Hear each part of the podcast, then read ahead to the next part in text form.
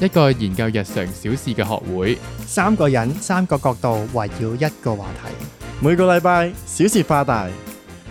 大家好，我係陳一，我係阿雲。我係 Eric。我哋係一零八學會。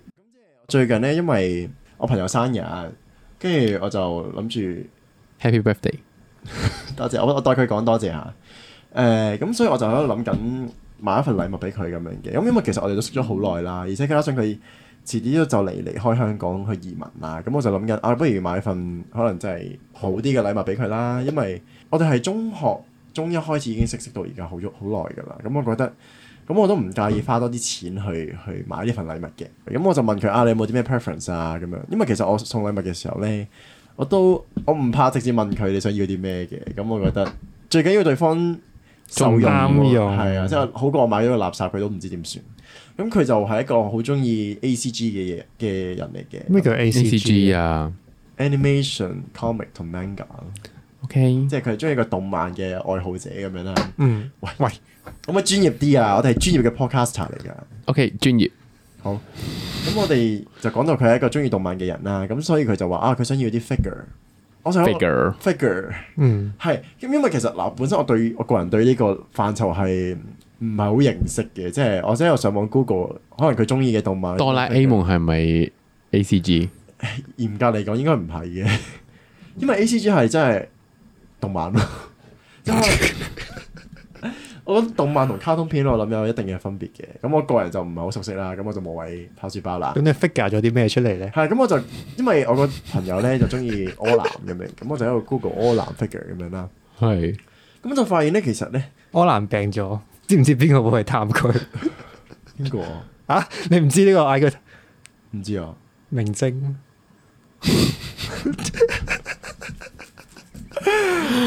嗯， 我哋要 side check 幾多次？係咁，所以我就上網喺度揾嗰啲柯南嘅 figure 啦。咁我就發現咧，我原來可能太好賣啦，所以就網上邊嗰啲地方就可能都缺貨都比較多咁樣。咁所以我就最後咧就去咗旺角某一個中心咁樣，我就唔開名啦。咁就嗰度盛產一啲動漫嘅產品咁樣嘅。 哦，係啦，咁我就去嗰度諗住睇下會唔會揾到啲啱我朋友嘅禮物咁樣啦。跟住我就去揾咗一間成間鋪都買 figure 嘅，咁我就問佢啊有冇柯南嗰啲啊，咁佢就指咗兩個俾我睇啦。咁我就影咗相俾我 friend，啊你中意邊個多啲啊咁樣，咁我都好直接即係我佢都 OK 咁樣嘅。咁佢就哦咁不如買第一個啦，第一個好似靚啲咁樣。咁我就哦好啊，咁你中意我咪買。咁雖然嗰個第一個嗰個價錢就稍為地貴啲咁樣嘅，係啦。咁我但係覺得咁多年友誼我都唔唔介意咁樣，我就俾咗錢咁樣。點知我一俾完錢咧，佢先 send 咗個嗰個 message 俾我，佢話：誒，但係你記得要 check 下咧，嗰個盒上邊咧有啲乜嘢乜嘢乜嘢 logo 咧，係代表佢係一個正版嘅 figure 啦。跟住我心諗，等先， 我已經個卡已經碌咗啦，跟住我就我就好驚咁樣去望嗰個盒啦，咁就真係揾唔到佢所講嗰個類似係防偽標籤咁樣嘅東西啦。我心諗係哇，揦嘢啦今次。我就問個老闆，嗯，其實可唔可以退貨？ 咁但係可想而知，咁即係咁佢收咗錢，佢梗係唔會退貨俾我啦，係咪？咁跟住我就話咁，不如我換你一個咁樣啦。咁佢話啊，你盡快睇下點樣啦。跟住我就後尾我先認真地望佢其他鋪，即係佢成間鋪頭其他嘅 figure 咧。其實我發現好多個，或者基本上全部啦，都係冇嗰個認證嘅，即係係基本上即係佢係間賣假貨嘅鋪頭，係啦。跟住我想諗，哇！咁我換啲乜嘢咧？換亦都係 都係假都係 嘅。假嘅咁你喎。換啲你自己中意嘅咯，我有諗過㗎，但係因為咧。因為你本身 care 唔 care 佢假嘅先。誒、其實老實講，因為就算係假嘅，但係因為有啲係官方根本冇出過呢個嘅 model，但可能嗰啲即係好有創意嗰啲自己整係嘅，佢就自己同人咁樣，係類似咁樣，所以其實誒、呃如果買到個靚嘅，我覺得其實我唔介意嘅。嗯，咁但係重點係因為誒、呃我朋友比較專精呢樣嘢，所以我都希望盡量揾一個 authentic 嘅嘢俾佢啦。 好可惜嗰個情況完全唔得啦，所以我就企咗喺個鋪頭企咗成粒半粒鐘咁樣咯。啊，企到咧，嗰個老闆真係話：喂，細路，企夠未啊？你係換就換啦，唔換就扯啦，你阻住你問人佢啊你有冇啲真嘢㗎？我想問下， 因為其實我嗰刻係最尷尬係，啊 我冇嘢可以換啦，你明唔明？我只可以只可以得呢個已經俾咗錢嘅呢嚿，因為一嚟我只可以揀翻個同價值噶啦，咁同價值嘅選項嗰啲全部都係可能啲油又甩甩地啊，或者佢本身嗰個 shape 又唔好睇啊咁樣啦。嗯哼，咁所以我最後就死死地氣都係拎住呢嚿，我一開始揀嗰個 figure 走咗咁樣啦。跟住我就喺度苦思緊，究竟我應該點樣包裝呢樣嘢咧？咁我諗緊，不如使唔使抌咗佢冚掉重練，再買咗嗰個新嘅咧？但係我覺得啊，咁都用咗呢筆錢啦，不如試下睇有冇啲嘢可以 D I Y 到咁樣啦。咁我就嚇 D I Y 即係我嘗試諗緊會唔會可以改造佢咧，用我嘅少少 art sense 咁樣啦。啊係啦，跟住我就去咗我想知你點樣改造佢。 係跟住我就去咗啲鋪頭咧，跟住上面咪黐咗啲可能 catalog 咁樣有唔同 figure 嘅 catalog 咁樣。係咁我見到原原來而家好興嗰啲咧，全金屬製成件都係銀色嘅 figure 啦。咁你有冇本諗佢本身就已經係銀色，佢冇上色嘅。你有冇諗住由啲人識有啊想？ 跟住我就買咗兩罐銀色嘅噴噴漆啦，我就諗住就幫佢全身噴咗銀色咁樣嘅。係咁但係你諗下，柯南有眼戴眼鏡噶嘛，係咪？但係眼鏡嗰個係透明啦，跟住佢隻眼又，你噴咗咁，佢咪冇一隻眼。係 跟住我就諗緊，唔係喎，都好多 technical 嘅問題啦。即係好似達咗麥超咁樣。啊跟住到最後我就即係我就開咗成個 figure 嚟睇，咁我又發現，咦，其實因為可能隔住嗰份透明膠咧，啲光唔靚啊嘅，所以我一開始望嘅時候係個樣衰啲嗰個 figure，但係其實我拆咗出嚟望，又好似 O K 喎，佢本人又 O K 喎，佢本人係即係柯南本人可能 O 可 K，能本人係 O K 嘅，即係唔太肉酸嘅，咁所以我最後就好，我就冇噴嗰個顏色漆啦，我就好原封不動咁送咗俾我朋友，但我有同佢解釋，俾咗錢之後先知我冇買即到係你唔識呢一方面嘅嘢。係，但係我都希望佢可以笑納咁樣，即係希望佢唔好介意啦咁樣。咁我都好開心，啊我個 friend 到最後都聲稱佢好中意呢份禮物嘅，係咯。其實呢一次我深刻，我覺得自己俾人 scam 咗嘅。老實講，我你你都不乏俾人 scam 嘅經驗 嘅。我都係要攞翻嗰隻水果水果公仔出嚟嘅，哦邊個水果公仔？提子啊。咁咁但你係你因為你其實經過呢件事咧，我想帶到去成長呢樣嘢，即係我其實學識咗啲嘢喎咁樣。就係要睇防偽標籤啦，買嘢。同埋冇咁衝動地俾錢咯。係啊，因為始終我唔係專精呢個範疇嘅時候咧，其實係應該做多啲功課，即係問多啲人先去俾錢嘅。咁奈何我嗰時就太心急咯，咁所以我就衝動地碌咗卡咁樣。咁就上咗一課 啦。係咪啊？有冇成長嘅感覺啊？ OK OK 嘅。你中意啦，咁我哋今日係講成長啊嘛，係啊，我哋咪都係由淺入深咁樣開始討論呢個話題咧。即係最淺嘅成長係點樣？我哋幾時候先察覺？咦，我哋好似成長咗咯喎？係咪就係係第二性徵啊？ 誒都可以 嘅？開始不如誒急速長高嗰啲誒啊？長陰毛啊！我我未諗到咁快。誇張嘅，我純粹係覺得我自己當年誒變咗老牛聲啫，我就好唔中意嗰把 聲，好似我哋認真討論緊我哋 puberty 嘅故事幾好啊！都係成長冇離題㗎，我 哋啊我覺得嗱，我覺得可以拉闊少少咯。我哋可以討論某個時刻，令到你覺得，咦，好似我唔同咗咯喎，或者我成長，無論第係二性徵咯，咪真係明無論係心理上或者係肉體上啦，其實係，其實其實又係但其認實真嘅嘛。但其實係身體上面開始先嘅喎，你個腦你個腦冇咁快 realize 到自己長大先嘅喎，即係個腦未開始，但係你個身體已經起行咗啦，我喺本成長嘅道路上面。係啊，我咁我哋而家討論我哋第二性徵嘅包括啲咩啊？誒常識老師啊頭滑、係 咯，誒格拉底毛 Apple 啊嘛恥毛、我而家鬥 嗌緊毛嘅遊戲啊嘛。接龍、誒接龍塊面生暗瘡啊！呢個都係誒生鬚，到你啦，都好啦點解唔接力係咯，你唔接力啊嘅。誒誒性器官增 大，會增啊，都係嘅。我佢難道你沒有增大？誒，難道你沒有？ 而家誒恰到好處， 我唔想，我 我唔想。佢而家係健康。我拜託你 cut 咗佢，我冇人想知啊！我本身其實係諗住講嗰啲可能，譬如入大學啊，申請 credit card 啊。好哦，好奇啊即係！我你中學冇成長過嘅唔咩？可以咁成長係人生，定係你喺大都會成長㗎嘛， 定係你大學嘅時候先出現第二性徵？有啲似啊，即要係 我係申請 credit card 嘅時候，把聲越嚟越低沉嘅。即係我相信性嘅最成佢啲卡 咁樣，即係你咩？你呃誒有一種成長就係你唔會再去嗰啲誒健康檢查 咯，即係冇影健康險啊！唔係唔係冇冇影，應冇醫健醫院，我想講咩學學童保健，我同冇健係 啊！我去到中六都有去嘅。哇，你咁乖嘅，啊，咁係納税人俾咗你錢㗎咪嘛想俾人摸嘴嘴啊？唔使錢噶嘛我。佢迴避咗個問題喎， 係咯，哦我我唔想俾人摸着住。因為佢已經恰到好處。 我哋認真係要討論肉 體 算啦，咁我哋唔好傾第二性征住啦。我哋有機會開一集係性征的故事、 性征的小哦我事。相信唔會有呢集，大家可以放心。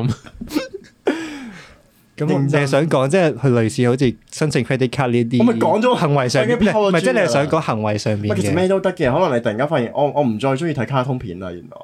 嚇我都仲好中意睇卡通片我噶我喎。舉個例，我唔係我唔係 評評擊任何中意睇卡通片嘅嘢，我唔唔係我，哦但係如果我哋輕輕啲咁樣入啦，如果係財政上面，我覺得都係申請 credit card 啊，或者開始收到唔稅拎單哦零用錢啊，呢啲嘢都算係我成跳喺長後邊嘅成長嘅一啲嘅片段咁樣。交家用咯，但係其實我大學都有攞零用錢。唔係，我都有攞少少嘅，但係已經個金額低咗好多，因為你自己都會翻 part time 嗰啲嘢㗎嗯嘛。咁、變咗，當你自己有揾錢嘅能力嘅時候，已經係你財政會覺獨立啊得，嘛，呃即係開始步向呢個獨立嘅階段，你就你就會覺得哦，原來我已經係一個大人即係獨立嘅個體啦，已經唔唔使話我真係要爸爸媽媽咁樣照顧你，照顧到咁無微不至咁樣咯。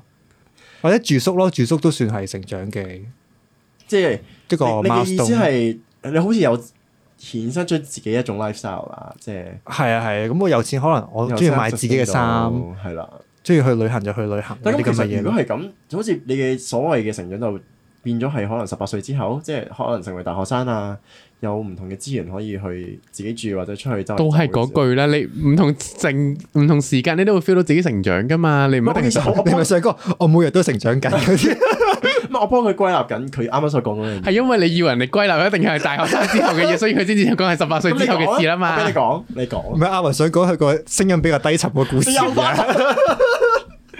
點啊？你你講啦，我俾機會我你。冇， 我純粹係話你，你你夾硬歸納佢十八歲呢件事唔係幾好啫。好啊好啊，咁唔係，但係都引申到就係其實誒、呃成長其實真係會關你嘅歲數事嘅，即係因為 你因為你法律上面十八歲呢個數字真係代表咗好多嘢噶嘛，係即係好似 legal 你可以入係馬逼會逼你成長咁樣咯，有某程度上會覺得，即係你十八歲之後好似開放咗好多權利俾你，係你可以入馬會，可以買酒，可以申請 credit card。可以唔使攞父母嘅 consent 就去打工，呢啲嘢其實一方面好似開放咗好多嘢俾你做，但係其實可能都會變咗係一啲你嘅責任，即係你點樣管好自己嘅錢，唔好沉迷賭博，唔好沉迷酒精呢啲嘢噶嘛。嗯，哇，係咪好深啊？突然之間，我本身呢集我覺得 expect 係可能討論啲 deep 啲嘅嘢啦。嗯相信我哋嘅同學都有呢個涵養去哇！聽我哋咁樣嘅內容嘅。可能我哋好多嘅聽眾都未到十八歲咧，或者可能可能咁講，其實佢哋十八歲可能有種迷思咧，可能就好似你啱啱所講。啊但其實冇噶，我想講咧，我又變翻啲好你中意奇。我哋講啦，好你似你冇迷思啊嘛？唔係啊，我想講我當年去第一次十八歲生日咧，我就買咗張六合彩，哦，即係一個儀式咁樣。係啦，我就特登要揀咗自己生日號碼喺裏面嘅。結果咁跟住然後咧，我以為我入到去嗰、個誒、呃、馬會馬會嘅時候咧，阿、啊、阿馬會姐姐，即係嗰個保安員姐姐會問一問我攞身份即係證啊嗰個啦自，拍人咁樣，係會咁啊樣。 咁佢，我以為佢會問一問我啦，點知我直行直過咯。即係你個樣，你個樣已經比較老積。 我用成熟啊，你話跟住我老就積下，嗯好咯，我想要張。即係你其實你期待咗一陣佢會截住你嘅。係啊，嗯，啊，因為我想講咧，我兩年前咧買酒都俾人 check 身身份證，我拜拜，我唔冇 想人聽呢啲想故知事。啊，可能人哋點都要問下 啫。覺得我個樣冇成長過咯， 你益明啊嘛，即係除咗第二性徵之外就冇喂， 我我個外表就冇成長過咯。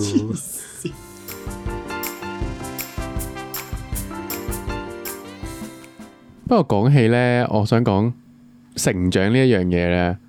不過呢個唔係好關成長事嘅，多少少咧係關 於年齡相關少少事。就係咧，我發覺身邊嘅人咧開始全部人都好結，好中意結婚咯。佢係個嗜好嚟噶嘛。我今年十九歲，我嘅興趣係結婚嘅。即係我身邊都成三四個朋友去結婚，都唔係三四四五個朋友，甚至有一個已經大我肚嘅情況之下，我發覺哇，大家原來已經去到呢個年齡啦嘛。原來都中意結婚嘅喎， 即係早幾年仲仲喺度話而家啲人遲結婚啊，但係發覺身邊嘅人全部都開始結晒婚，跟住諗心諗吓而家先至廿幾歲，點解點解原來我哋係廿幾歲，我哋唔係四十歲。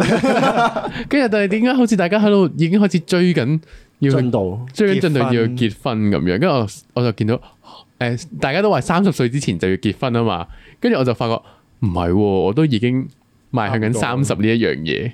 但係你有冇問你嗰啲朋友咧，佢哋結婚嘅原因係真係覺得啊愛情長跑到某個位啦，定係可能有啲其他嘅外在因素啊、家庭因素咁樣咧？誒呢一個比較爭議性多少少嘅，即係男方同女方我發覺意見係唔同我發覺中唔係中意結婚，早啲結婚嗰啲人咧，佢哋好似都係有啲宗教信仰嘅， 哦咁呢個都幾 make sense。係即係佢哋都好虔誠嘅，覺得要進入婚姻裡面咁樣咯。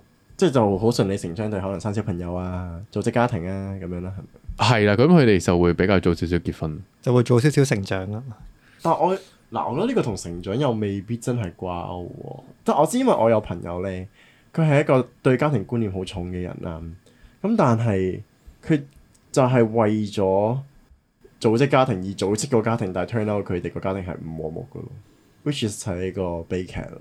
佢係真係有個家庭嘅，但係失調咯。咁所以我覺得，如果你有但咁樣嘅情況，我覺得係咪一個成長咧？我成疑咯。但係唔係嘅，我覺得佢係追緊，你多啲係講佢追緊某一樣嘢而冇深思熟慮啫，係咪？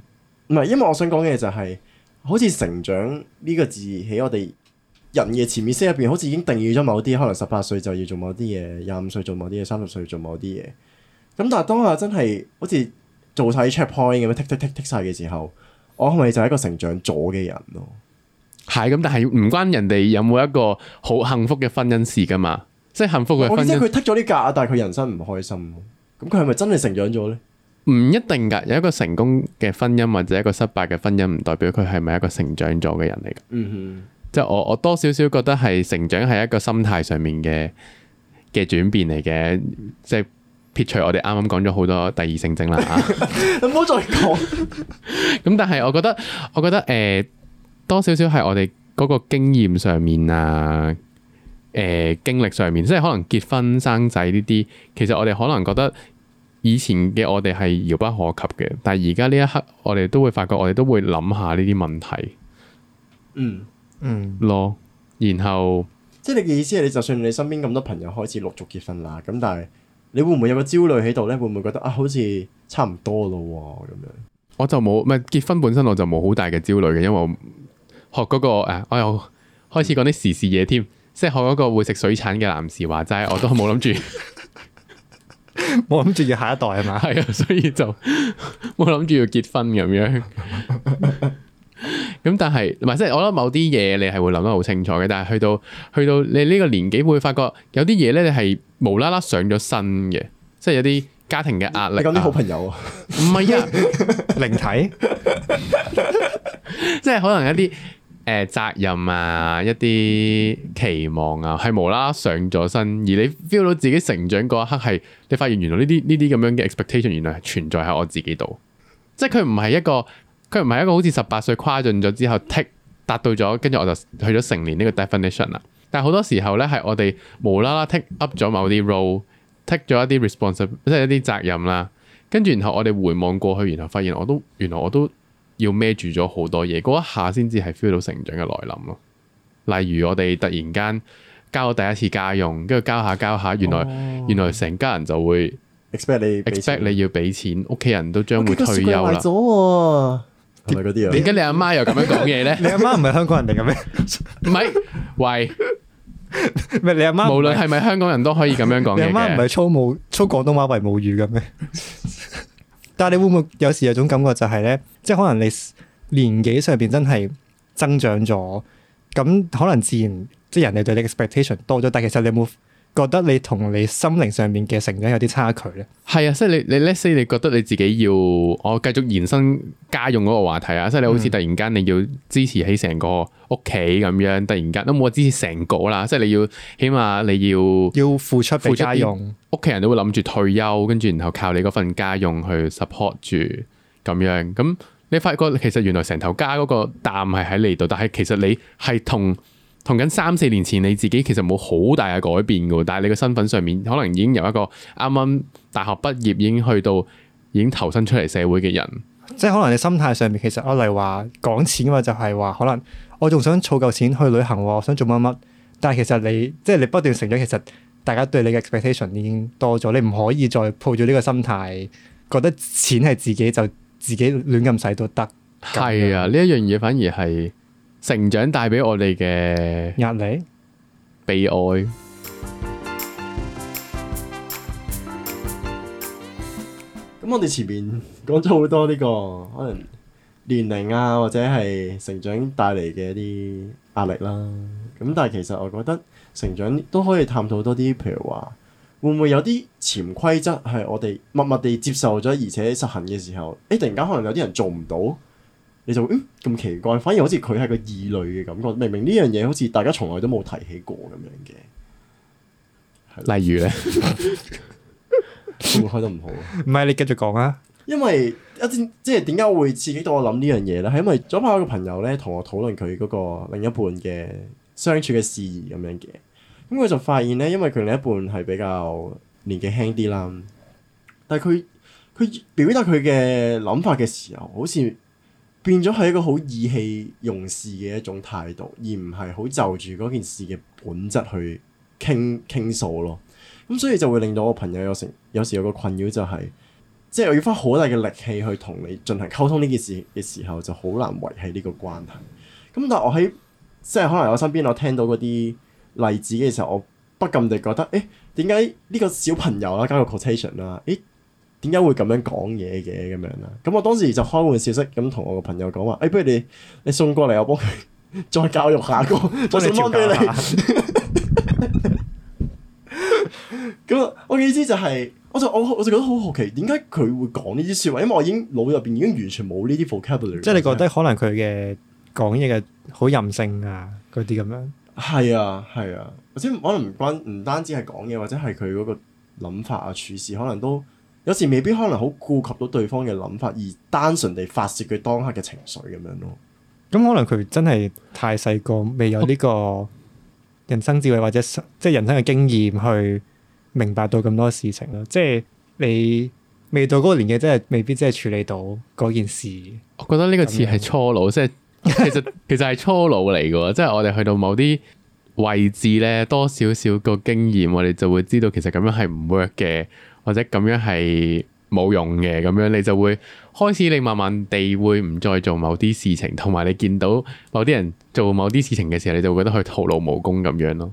即係我哋可能話好嚮往一啲校園式嘅戀愛啦，即係兩個兩小無猜咁樣喺度打打鬧鬧。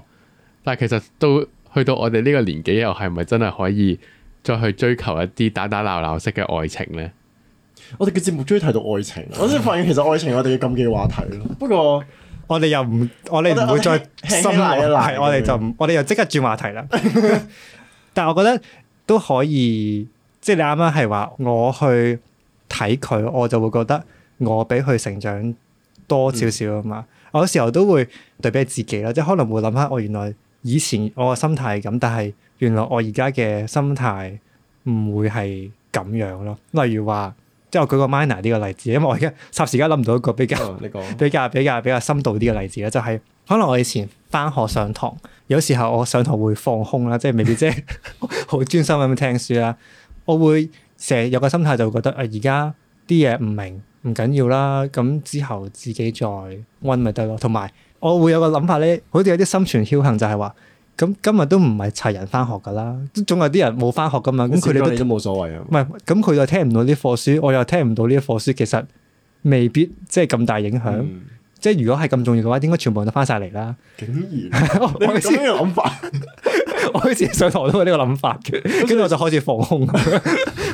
但係咧，你而家翻咗工之後咧，你發覺咗你而家啲嘢唔明咧，你唔問咧係會好大鑊噶咯。因為你就係落名嗰個啦嘛，係咪係啦，啊或追者究上嚟就係問你。同埋你而家係鬥緊人份量啊嘛，哦， 同埋啲人你可能做嘢年年年資多咗，人哋對你嘅 expectation 都會多咗，因為你而家唔係一個學生，你唔係嚟受教啊嘛，你而家係嚟工作，你係 suppose 係有 output 噶嘛。有生產力。係啊，你唔應該就係大安旨意就話啊，人哋講咩我就盡量吸收啦，唔唔識就由佢啦咁樣咯。因為你已經係一個要交税嘅打工仔啦， 係咪先？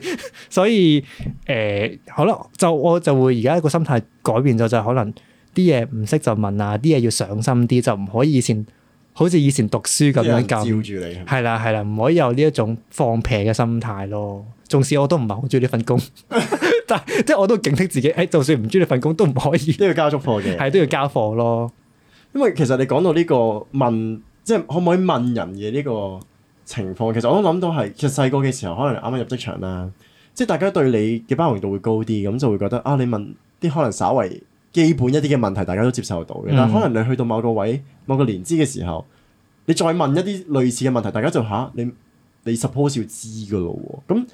縱使可能大家視之為 common sense 嘅嘢嘅時候，都總我相信總有人會唔知道，咁我覺得呢個情況就有啲尷尬咯。但係我覺得好似要好提醒住自己唔可以咁樣去睇人嘅，嗯哼。因為我發現咧呢、呢個世界唔係真係個個都咁有 common sense 咯，或者唔你想評幾 邊個啊？係即係我我以前即係出嚟做嘢嘅時候就會發覺，誒、let's say 我可能工作咗半年咁樣，有些微少少經驗，但係有啲人佢喺第二度調過嚟，但係佢可能已經有十年經驗。但係你會發覺，其實可能一啲好 basic 嘅嘢，原來佢係會唔識唔知道。咁你會唔會有？但係嗰啲人都大依然存在喺呢個系統或者呢個嘅呢一個嘅公司裏面，即係你嘅感受係不忿嘅，你覺得點解佢可以騎住你嘅？但係你都會發現其實唔識咪就係唔識咯，即係你 OK，或者我去話佢唔識咁，佢其實咪會去跟進翻去學翻，但係其實如果你覺得 take it for granted 一嚟就已經要識到或者要明白，其實係唔可能咯。唔係我我咁樣講係因為呢個係一個好大多數人嘅 expectation 咧，尤 其是係，但係呢個 expectation 其實對於自己嚟講好大壓力嘅，即係我每一日翻工我都要諗住，哦呢一樣嘢我一定要識做嘅，呢一樣嘢我唔可以誒、呃做得有甩漏嘅，咁樣其實其實會好攰嘅喎，你你咁樣翻工所以我哋要翻工嘅本質都係攰㗎，知唔知最近發生 咩 事？因為近排翻工好會唔會 攰。有啲職涯訓誒訓導下誒輔導下你啊？我唔使啊，我我要休息多啲咯，純粹。 但係如果我哋咁樣落去啦，就會變咗某程度上嘅第二種成長成長，就係我哋慢慢地、慢慢地，好似變咗嗰啲我唔哋唔中意嘅，我嘅覺得有一人啊個好大嘅一個問題，因為我哋我哋覺得哦。咁你都唔識，點解你會喺度生存緊㗎？點解你會喺度咁樣運作緊㗎？但係當你嘅工作年資都漸長嘅時候， 咁你就會發覺其實你咪就係變咗嗰啲當日去話你啊，去覺得你唔好嘅人咯。但係某程度某啲成長，我哋係有啲成長係希望嘅，例如第二性徵咁樣，我哋再重新講一次。咁但係某一啲成長，我哋係唔想嘅喎，我哋某程度上都會想繼續保持年輕保持個初心，喺度咁其實㗎呢嘛。啲 moment 就係令到我哋反思翻，其實呢種諗法或者對人哋嘅 expectation 係咪真係咁應該咧？咁我哋到真係成長咗之後，其實可能就可以避免成為呢啲人咯。所以某程度上，如果啱啱嗰個你嗰個例子啦，嗰、個、呃、入世未深嘅。小戀人。小戀人咁樣，同一個誒、呃年紀大過佢嘅大戀老人江湖， 大戀人，去相處，其實可能純粹係唔適合嘅啫喎。咁佢哦佢可能會發一啲小脾氣咁樣，其實你都係代表佢好真誠啊。即係其實佢仲有心裏面一啲一啲怒火，咁佢都好願意去講俾人聽。但係如果去到某啲情況之下，我哋發現原來自己心裏面有啲唔開心，有啲鬱結，佢唔想講出嚟，覺得講出嚟都冇用嘅嗰一刻，咁其實呢一種成長對於我哋嚟講又係咪好處呢？我都會去反思一下成長帶俾我哋嘅好與唔好咯。或者啱啱啱提到係，你覺得有時成長同初老可能有少少 overlap。我覺得有兩者嘅分別就係、誒、成長係 which is 我覺得我經歷咗，就算呢啲好嘅唔好嘅經驗都好，我吸收咗係成為一個更好嘅，或者一個更識得喺呢個世界呢、個遊戲規則度玩嘅一個人咯。但我初老好似有少少係 貶義啲，係啦，偏貶義啊，好似覺得啊，我冇辦法啦，我就係咁樣噶啦，咁唯有咁樣啦。我覺得係消極少少咁樣。但係啱啱你講緊嘅係成長，似乎係好。你嘗試話成長一定係好，但係成長唔一定係好噶嘛。即係我哋了解呢個世界嘅運作，了解每一樣嘢發生嘅動機同埋去向。但係某程度上，我哋對呢個世界嘅好奇心，對呢個世界嘅態度，都會慢慢慢慢地固化咗。即係你覺得成長只不過係一個中性嘅詞，佢係一個即係過純粹程係咯。世界轉變緊你，係啊，你係世界轉變緊，咁但係我哋只係其中一個被轉變嘅一個一個 object。都係喎，即係而家問我，我我會覺得我比以前貪錢咗， 認真 嘅我，即係因為你出到嚟有錢嗰個概念啊嘛，你知道錢其實係好重要噶嘛。嗯哇我而家盡量拉翻去啲比較 concrete 啲嘅例子上 邊，所以誒、呃你而家問我喺工作上邊，可能你最大嘅 aspiration 係乜嘢？就係、賺多啲錢咯。我覺得你對錢嘅概念越嚟越深厚，其實都係成長嘅一部分嚟噶嘛。咁所以你話我而家貪錢咗係咪好咧？係咪唔好咧？我又覺得唔係一個意願對立嘅概念咯，因為即係你總要誒、呃有錢， 即係你要貪錢個動力先會 push 到你做嘢噶嘛。即係你而家問我翻工係咪好開心咧？我覺得唔係真係咁開心。咁呢種唔開心其實都係呢件唔好嘅事情。系咯，所以我覺得哦，好好 啊，你好成功咁樣揾咗一個嘢去 elaborate 我嘅諗法就係，我覺得的而且確我哋佢只係一個一個過程，一個我哋慢慢地變老嘅過程。咁但係老本身冇好與唔好，冇一個價值判斷喺裡面噶嘛。其實我有咁嘅諗法係因為我呢年讀書啊嘛，即係如果又聽翻前多少少嗯社應該係交誒嘅，認識新朋友嗰集有第交代六集，過。第係啊，六集，我發覺哇你咁勁，我背得㗎。過埋呢個暑假，原來我哋都已經一年啦。哦，恭喜！我哋都成長咗 不少。係，唔係啊？我想講係中間係真係有成長到。其實我覺得呢一年裏面，我冇離開咗職場啦，即係冇再賺錢啦。我個人真係冇咁貪錢嘅。係啊，你諷刺緊佢喎，咪同埋我會啱啱我嗰段咧，咪話我對於我比起我 senior 多啲能力能力嘅時候，其實係真係我發現係讀書嘅時候，你先至會發覺其實真係冇乜嘢嘅。原來你離開咗嗰個職場，咁所有嘢都係歸於歸零啊嘛。即係你同翻啲舊同事去傾嘅時候，發覺個舊公司發生緊啲咩事，你係一開始你係好有興趣去知嘅，但係發覺其實原來我已經唔喺嗰個環境裡面，你就唔唔會想再理啦，係唔咪？係唔會想再理嘅，但係佢對於我嘅重要性，我嘅重要。性就係真係冇再吉大咁多咯。咁所以我就加翻個 transition 俾 Eric， Eric 啦。你係咪有嘢要同我哋我交咪代？我咪要我咪報天氣啦，係今日嘅天氣啊 係係啊，你要宣布啲乜嘢天氣啊？唔係嘅？因為我受到呢個歐運嘅啟蒙啦，哇，收到阿雲嘅啟蒙，好似真係天氣報告咁樣。唔係嘅。咁其實咧，我都將會喺嚟緊呢個新一嘅學年咧，就從頭校園去讀個 master 嘅。 哇，而家得翻你工作咋？我係呢度唯唯一一，嘅收收入來源， 靠你去支持我哋節目 啦。我係呢度唯一嘅納稅人咯。之 後你之後都會納稅嘅， 哦我我想講，我未真係交過稅。我哦呢個再説啦。節目嗰時冇高費揾佢， 我好誠實咁交晒所有，唔係我實誠實咁樣交晒我所有嘅報稅單㗎，但係我都唔使交錢，多謝。我可以講未啊？我我想講天氣啊， 係因為其實我好老實講，我一直以嚟讀嗰個本身個 degree 嘅時候咧，都有個少少後悔嘅位嘅，因為我個人覺得咧，我讀嗰科就比較唔係我嘅興趣所在，咁誒、呃都係可能嗰陣時。十八歲嘅時候，啱啱乜都唔識啊，覺得好可能屋企人講兩句，朋友講兩句，最後就做咗呢個決定啦。咁咁可能呢科個前景望落去好啲，咁就揀咗呢科我先。冇諗住講咁多 detail 添。 老實講，即係我本身喺揀呢一科之前，我有有些少一個諗法，係覺得啊，不如去讀另一個行業嘅嘢，或者係另一個範疇嘅嘢啦不。如你俾 A、B 佢，你本身讀 A，我覺得讀 A，我而我內心有一股少少嘅希望想讀 B。咁我嗰時就嗰陣時嘅自己就揀咗讀 A 呢樣嘢。咁可能時間過去啦，咁其實喺大學嘅生活上面接觸咗接觸咗好多唔同嘅人啊。包括 B 嘅學系嘅人，誒誒，咁我誒其實有嘅，因為其實我讀 A 嘅過程期間咧，因為大學可以選修一啲其他科系嘅嘅堂咁樣啦，咁、嗯，所以其實我嗰陣時都有讀到 B 嘅一啲堂咁樣，咁 which is 我覺得係係有趣嘅，嗯我自己都有興趣嘅，但係我嗰陣時就比較同自己講話，咁唔得啦，我都既然揀咗 A 啦，咁我只可以繼續落去咯。嗰陣時我嘅答案係咁樣啦，咁直到可能 grad 咗啦，出咗嚟真係 A 嗰個行業做咗一陣咁樣。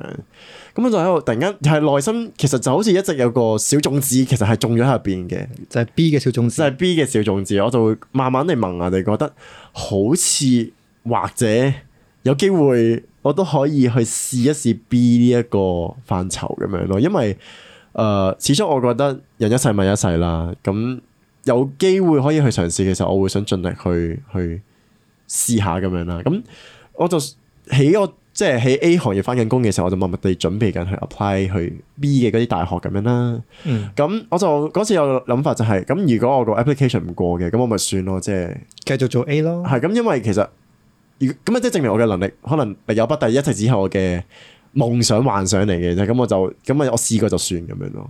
咁當然就好好彩地 turn out 我係有 B 呢個行業嘅大學收咗咁樣嘅，咁所以。哦，啊，我又俾鼓鼓掌聲你先。多謝， 係啦。咁但係可能對呢個節目嚟講有少少唔即係唔好彩嘅位啦，就係呢間學校就係喺英國嘅，咁所以咧我就暫時未必可以同另外兩位主持咧就相處同一個地方度錄音，但我哋都盡量會可能睇下會唔會搖佢咁樣錄音啦，又或者可能揾。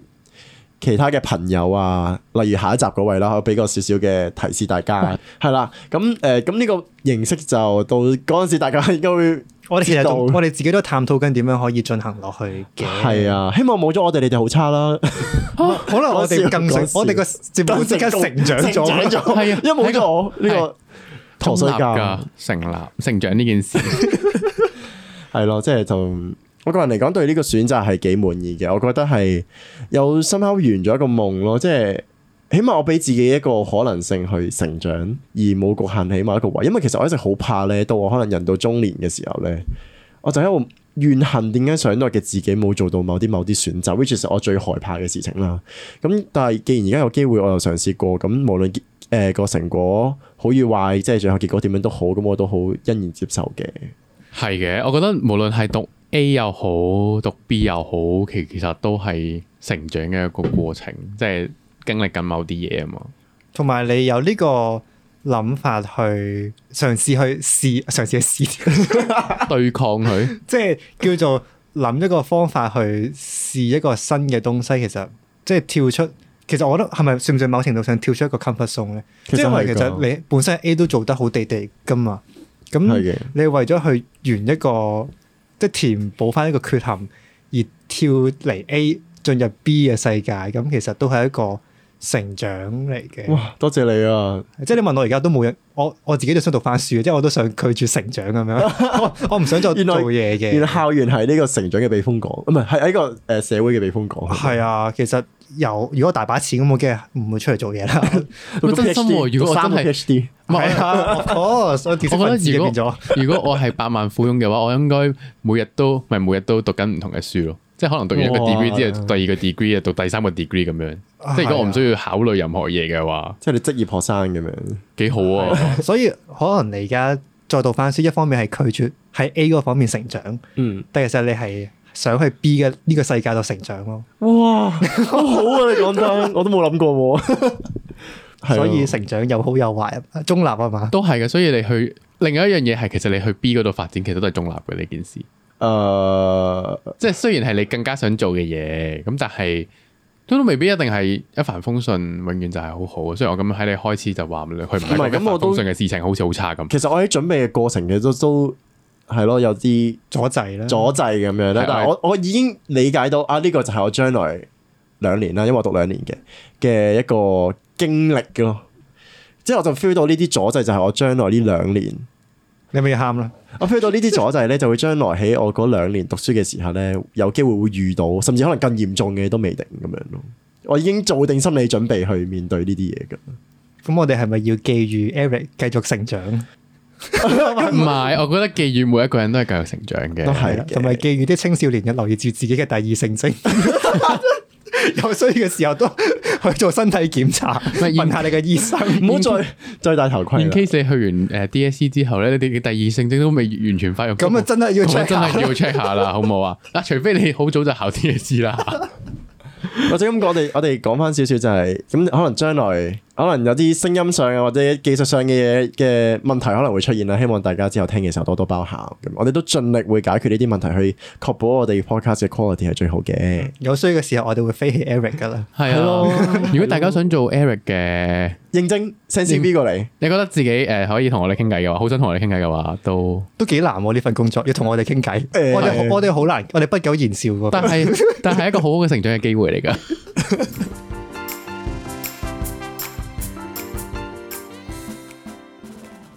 108學會知知你做乜嘢啊？今集咧到我分享呢個冷知識啦，咁呢個冷知識咧就同英國有關嘅，咁好就哦就好適合 Eric 去聽一聽係咪嘅。為咗送我行啊？係嘛？